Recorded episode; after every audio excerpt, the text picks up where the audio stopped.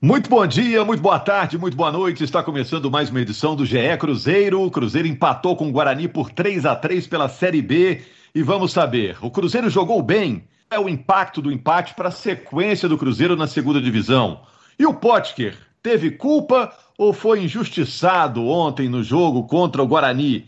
Felipão falou que o Cruzeiro vai se reforçar com dois jogadores. Alguma novidade, alguma pista? Vamos saber com Gabriel Duarte com Henrique Fernandes e com Jaime Júnior. Eu sou Rogério Correia, estou aqui batendo bola, cuidando aqui do meio-campo, carimbando a bola no meio-campo, né? Tá tudo bem? É, Gabriel, como é que você está? Tudo bom, Rogério? Boa tarde, Henrique. Boa tarde, Jaime. Boa tarde a todo mundo que está tá nos ouvindo. Henrique, quem foi o personagem do jogo de ontem? Foi o Pote? Foi o Wellington? Foi o Felipão, o aniversariante? Foi o tal do Rangel, do Guarani? É, antes de mais nada, um jogo maluco, pelo que o Cruzeiro tinha mostrado, né? Ah, um jogo em que o ataque funcionou e a defesa foi mal. É, o inverso do que acontecia com o Cruzeiro. Para mim, o, o, grande nome, né, o jogador que acabou se envolvendo mais em eventos do jogo, William Potker, por ter feito o primeiro gol dele com a camisa do Cruzeiro e a expulsão, no mínimo, controversa pelo segundo amarelo. O Jaime disse que foi o melhor jogo da Série B até agora. É claro, né, Jaime, que a gente não viu todos os jogos, né? Mas que esse jogo foi bom, foi bom mesmo, foi animado, né? Tá bombada no meu jogo, né? tá vendendo seu peixe, o meu peixe aqui tá, tá, tá fresquinho. É. Valeu, Jaime. É, agora me fala aí, o Cruzeiro jogou bem, o que, que vocês acham? Contra o Guarani, lembrando que o Cruzeiro conseguiu o empate quando estava com 10 jogadores em campo, né? O Potker foi expulso aos 11 do segundo tempo. É, deixa eu começar, deixa eu começar então, porque eu, eu, eu era o único que não estava trabalhando diretamente no jogo. Eu vi de fora esse jogo, né? Vi como espectador, telespectador. É, eu acho que o Cruzeiro mostrou na partida que coletivamente é um time inferior ao do Guarani. Para mim, o Guarani fez um jogo mais forte que o do Cruzeiro. Mesmo o Cruzeiro tendo feito, feito, feito, três gols, sim. Eu acho que o jogo. a própria marcha do placar mostra isso. Né? O Guarani sempre na frente. 1x0, 2x1, 3 a 2 Só que o Cruzeiro mostrou mais uma vez que, com a gestão do Filipão, é extremamente valente, é um time que acredita, que compete muito melhor. Então acho que foi um jogo de competitividade do Cruzeiro, principalmente. Mas do ponto de vista técnico, é, tático, me pareceu que o time do Guarani é até um time mais ajustado a essa altura. E se a gente for olhar o trajeto do Filipão até aqui, o Guarani foi o primeiro time emergente que o Cruzeiro enfrentou. Uh, ele enfrentou times até melhor colocados, melhores colocados na, na, na, tabela. O Paraná é um exemplo muito clássico. Uh, mas um Paraná decadente. Paraná que logo depois demitiu seu treinador. Um operário que também se encontrava ali àquela altura numa posição melhor e que também era decadente. Demitiu seu treinador logo após o jogo contra o Cruzeiro. E aí outras equipes, para mim, inferiores. Náutico, Botafogo. O Guarani foi o grande teste. E eu acho que ficou claro que o Filipão ainda tem um trabalho muito longo a fazer. Né? O time não conseguiu se impor contra um adversário emergente, um adversário muito bem organizado, mas mostrou a valentia que se espera do Cruzeiro para já no final do jogo, uh, tendo tido um jogador injustamente expulso, o cotovelo do Potker não atinge o rosto do jogador do Guarani, o Cruzeiro ainda assim teve força bastante para buscar o seu gol de empate. O empate vale muito para manter a invencibilidade do Filipão, mas do ponto de vista de arrancada para acesso, é um resultado muito ruim. Não pode deixar ponta em casa pelo caminho é, mantém esse dado positivo né, da invencibilidade. Agora, Jaime, dos últimos jogos que você transmitiu do Cruzeiro para esse, que diferença você sentiu no time? Eu acho que o Cruzeiro é um time muito vibrante. Essa, esse aspecto que o Henrique citou me chama muito a atenção.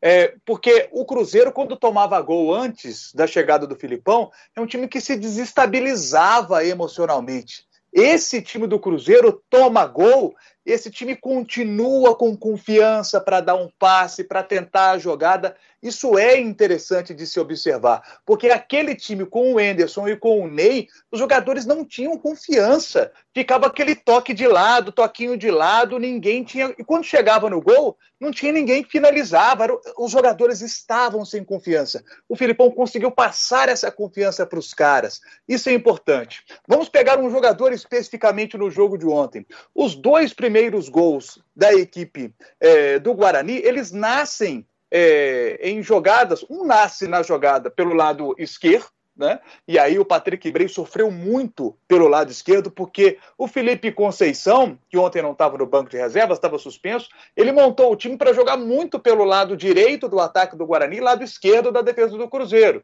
E aí a gente viu ali, caindo por ali, o Lucas Crispim caindo por ali, jogando muito bem, o Pablo, ex-América, caindo por ali, indo muito bem, dando um baita trabalho. Aliás, o Pablo, que há cinco anos não fazia gol, ontem foi fazer justamente o gol contra a equipe do Cruzeiro.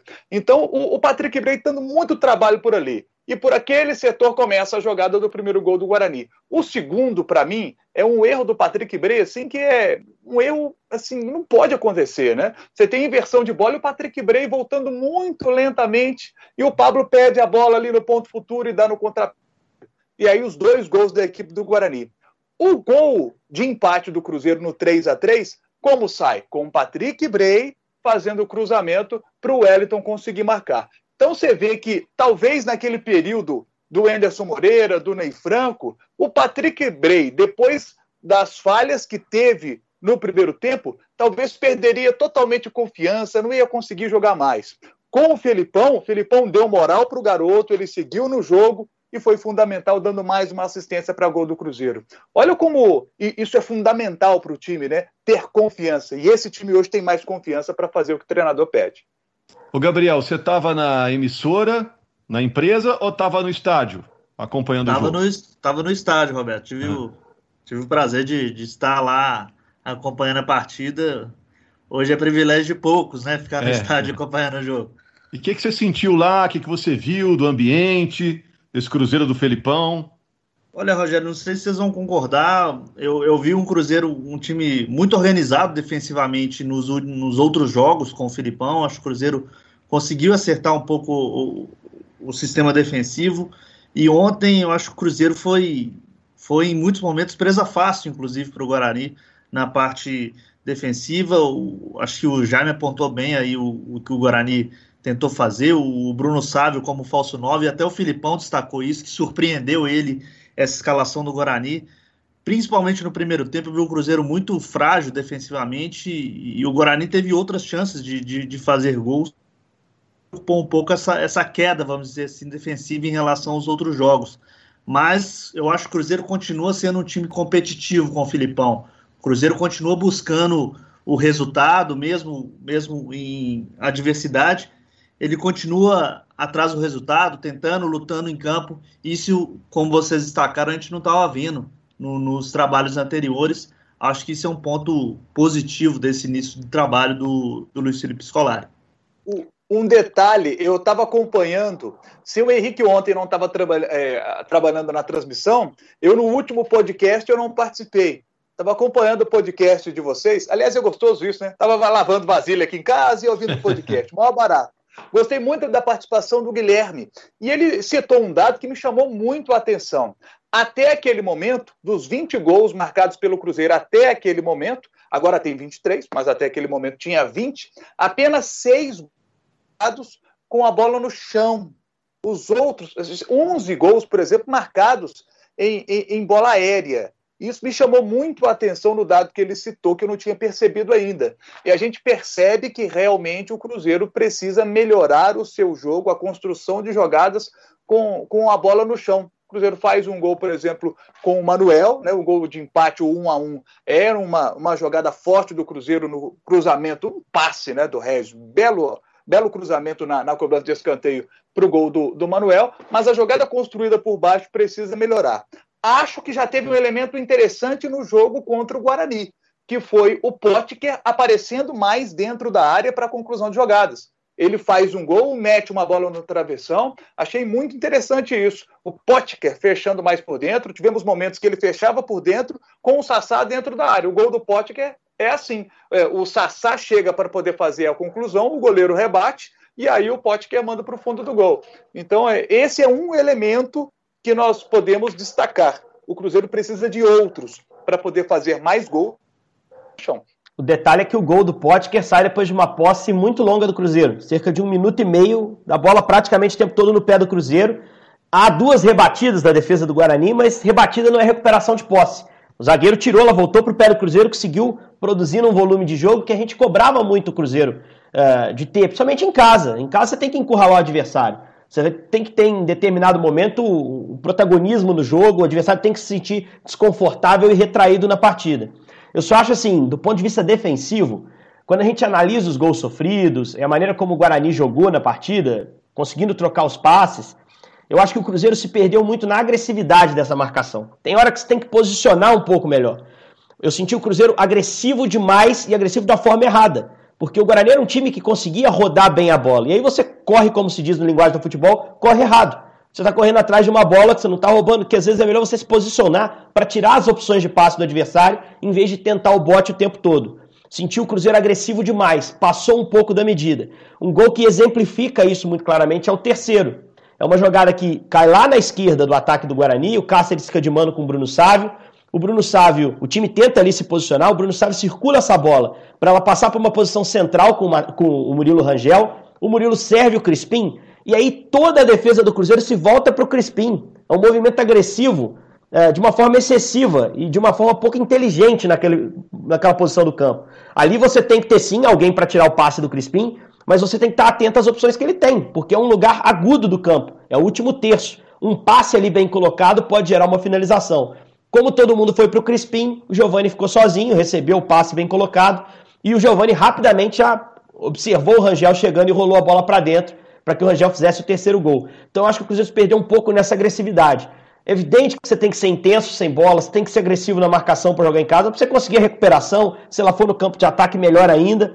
Mas eu acho que tem que ser dosado isso. Você correr errado faz com que um adversário que tenha mecanismos para sair tocando, como o Guarani do Felipe Conceição mostrou que tem, esse, esse, time te coloque na roda e consiga passar pela sua marcação e gere um desgaste físico na sua equipe. Então eu acho que é algo para o Filipão observar para o jogo contra o Figueirense.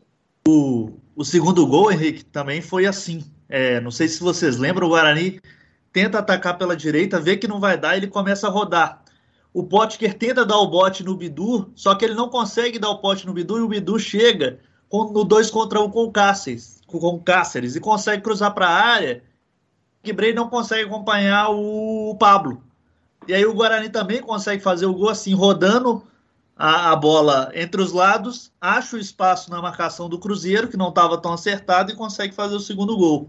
Agora, eh, gente, eh, eu vi que vocês fizeram também elogios à postura do Cruzeiro, né? Sempre é, pensando que o resultado foi ruim, tem um elogio aqui e um elogio ali, né? Mas foi um tropeço. No final das contas, está lá 3 a 3 o um empate em casa contra o Guarani, que não está entre os primeiros. Qual o impacto desse resultado, desses pontos perdidos, na sequência do Cruzeiro, nesse arranque aí com o Felipão que ia tão bem? Acho que é importante a gente destacar o erro da arbitragem, para mim, que acontece, né, o Henrique já citou também, o erro da arbitragem é aos 12 minutos com a expulsão do Potker.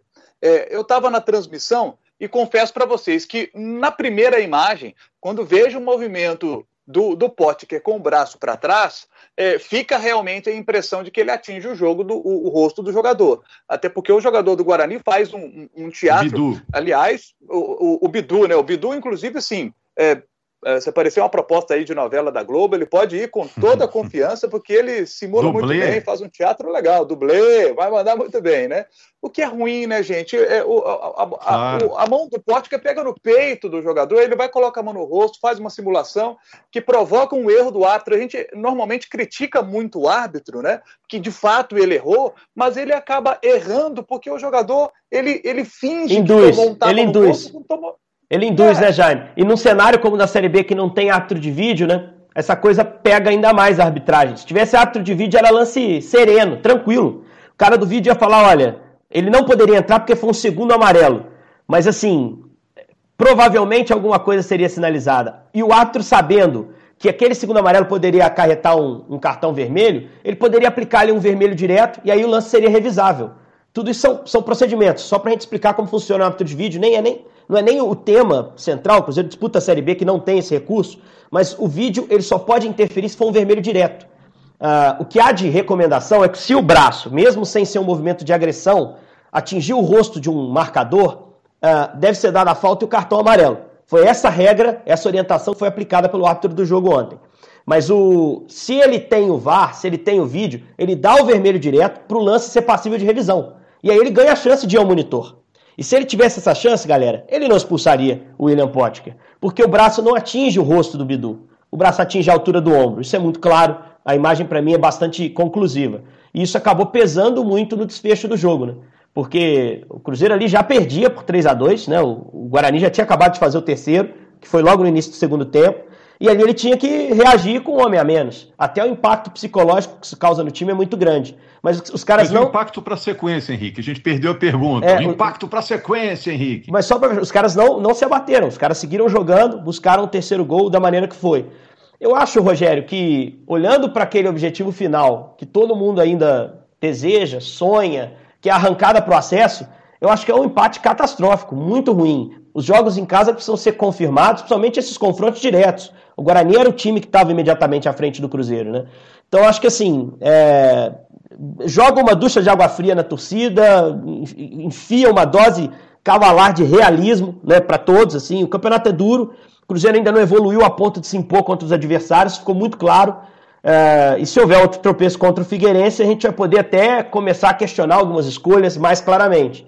Mas eu, eu prefiro ficar com um ponto positivo que é não ter perdido a invencibilidade. Se tivesse perdido o jogo, o impacto seria ainda maior sobre o psicológico por perder essa marca, que é uma marca que todo mundo gosta de ostentar, né? E que é extremamente importante numa arrancada que o Cruzeiro ambiciona. E tem impacto na tabela também, né, gente? É, o Cruzeiro podia saltar até para a décima colocação. Isso. Se ele vencesse o Guarani. Claro que poderia perder com, com até o término da, da 21 primeira rodada, mas era um passo importante para tentar subir de, de, de, de, de colocação na tabela.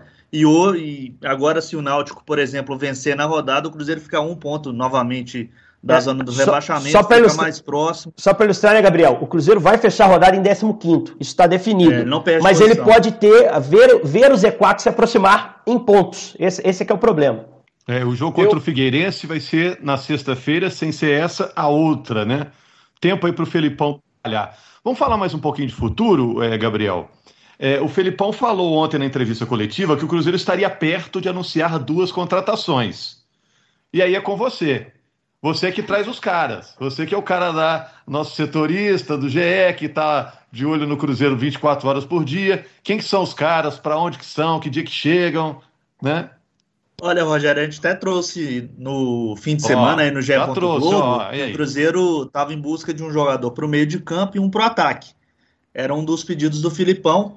O ataque a gente já descobriu, que é o Rafael Sobes, jogador que está em término de contrato no Ceará, já passou pelo Cruzeiro, né? É, lembrando que ele foi bicampeão da Copa do Brasil com o Cruzeiro, teve uma boa passagem aqui pelo clube, não está tendo tanta chance lá no Ceará, acabou perdendo ainda mais espaço agora com a chegada do Felipe Viseu lá, mas o Ceará está fazendo um pouco de jogo duro, quer, quer tentar conversar, liberar depois do, do jogo contra o Palmeiras pela Copa do Brasil mas é um nome que o Cruzeiro está buscando. Eu acho que, no fim das contas, o Rafael Sobis vai voltar ao, ao Cruzeiro. Estou sentindo falta, Jaime, não sei se você, de um lateral esquerdo experiente, né? Por mais que o Matheus Pereira seja uma promessa, o Patrick Bray ofensivamente seja muito útil, ontem, inclusive, participou de um gol, defensivamente é, teve aí algumas infelicidades. Estou sentindo falta de um lateral esquerdo cascudo. Seria interessante o Cruzeiro pudesse trazer né, um lateral esquerdo mais experiente. É, eu acho que a grande dificuldade que o Cruzeiro tem hoje é no terço final do campo. É onde o Cruzeiro precisa ter mais qualidade. Tanto que a gente trouxe aqui o dado, né? É, lembramos aqui o dado do Guilherme, né? É, são poucos gols feitos em construção com a bola no chão. Muitos gols mais de bola alta, de bola aérea, de jogada aérea. Então o Cruzeiro precisa melhorar o terço final. Por isso o Felipão quer um jogador para o lado do campo e quer um jogador para o meio de campo. Seria legal ter também um lateral mais experiente? Seria. O negócio é que a grana está curta, né, Rogério? Então, se eu tenho, por exemplo, lá é, um milhão de reais para poder gastar em salários, por exemplo, opa, eu até chutei muito alto aqui, né? Um milhão quinhentos para 500 mil para cá, vamos, vamos, diminuir essa conta, né? Bem menos, né? Vamos colocar aqui é, 300 mil reais, né? Você tem ali para poder gastar. Então vai ser 150 mil para um, 150 mil para outro. Se você tá, traz três jogadores, já vão ser 100 mil para cada um. E aí a qualidade do jogador que vai vir também diminui. Então o Filipão está querendo atacar ali em duas posições para trazer jogadores que vão chegar, vestir a camisa de titular e resolver o problema. Torcer também para o Matheus Pereira voltar logo, né, Gabriel? Quando é que ele volta? Já tem previsão aí? Pois é, a gente está até na cola dessa, dessa expectativa da volta dele. O Matheus já está fazendo alguns. Já até registrou alguns trabalhos físicos em campos, em campo. Eu acho que nas próximas semanas aí ele já vai poder voltar. É um garoto que se destacou, né? E eu acho que o Filipão poderá utilizar. Lembrando que o Filipão ainda não utilizou o Giovani, né? Que veio do Curitiba, jogador que veio é, é, lá do Coxa. Ainda não foi utilizado pelo, pelo Filipão, tem sido relacionado, mas ainda não jogou. E o Filipão também ainda não, não, não viu o Zé Eduardo, que foi outro jogador também que voltou do América de Natal, pertence ao Cruzeiro, não atuou ainda com o Filipão. É, são opções que o treinador tem no, no grupo, mas que ainda não, não, não observou em campo. E Léo tá para voltar, né? Léo tá lesionado. O Arthur Kaique também tá para voltar, né? E o Henrique. E o Henrique. São caras. Os jogadores já estão fazendo a transição é, para o trabalho com bola. É, talvez contra o Figueirense, aí são 11 dias né, que o Cruzeiro vai ter de preparação. Talvez tenha alguma surpresa aí entre esses jogadores que já estão na reta final de recuperação. Algum desses tem jogador... chance de virar titular, ou, ou Jaime? Léo, Henrique, Arthur Caíque, algum desses entra no time do Felipão aí como titular em breve? O Arthur Caíque, sim, é, é uma possibilidade, sim. Léo também é um ótimo jogador. Não vinha vivendo um bom momento técnico, né? Então vai ter que correr atrás, vai ter que esperar uma oportunidade para entrar no lugar do Kaká e do Manuel, que estão bem. O Ramon está bem ali na função do primeiro volante, o Léo vai ter que correr atrás. A gente sabe que qualidade técnica ele tem mas hoje o Léo é reserva, né? É, eu fico curioso também para saber quem é esse jogador de meio de campo que o Cruzeiro vai trazer. É, o GE.com chegou a trazer informação que o Filipão tentou a contratação do Thiago Santos, aquele jogador que, que atuou no Palmeiras, passou aqui. É um jogador, portanto, então, nessa característica que quer o, o, o Filipão, né? Vou sondar também o Jean Mota, do Santos, mas o, o Jean passou a ser utilizado agora Isso. bastante, até pelo Cuca, e a situação ficou mais difícil. O Cruzeiro até sondou a situação do Copete também, talvez seja um jogador que o Cruzeiro tenha mais facilidade de chegar, mas não é um jogador de meio de campo, né? É um jogador pro ataque. E de velocidade, como o Filipão queria também, é um jogador para atuar pelas pontas. Só para fechar, gente, é, porque a gente já está no nosso tempo aqui. William Potker, qual o balanço do Potker aí depois de dois jogos? Para mim tem que, cada vez mais claro, tem que jogar pelo lado direito. É, foi por lá que ele fez o gol, ele na esquerda fica torto, não funciona. Acho que o Filipão vai se tocar em relação a isso.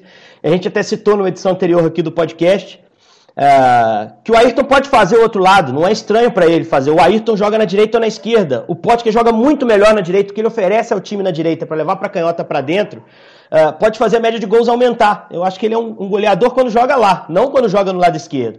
E só para falar em média de gols, não quero deixar passar batido, que atuação triste, pavorosa do Sassá. O cara tem uma chance dessa, né? Um cara que é super questionado. Marcelo Moreno vai para a seleção, abre a lacuna, ele recebe o voto de confiança. A torcida pede Zé Eduardo dia sim, dia também. Né? E ainda tem o Thiago que entrou, participou um pouquinho do jogo. O Sassá tem uma chance boa de, de mostrar o seu, dar o seu recado, mostrar o seu valor. O Sassá não finalizou no jogo, gente. Não finalizou no jogo. O time teve uma boa produção ofensiva, uma produção que não tinha muito tempo, sem a participação dele. Até o lance do gol do Potker, que ele aparece na jogada, ele tenta uma letra ali, que sinceramente, gente, um cara precisa de gol como ele precisa, o enfeite é. Não pode acontecer. Tem que ter eficiência.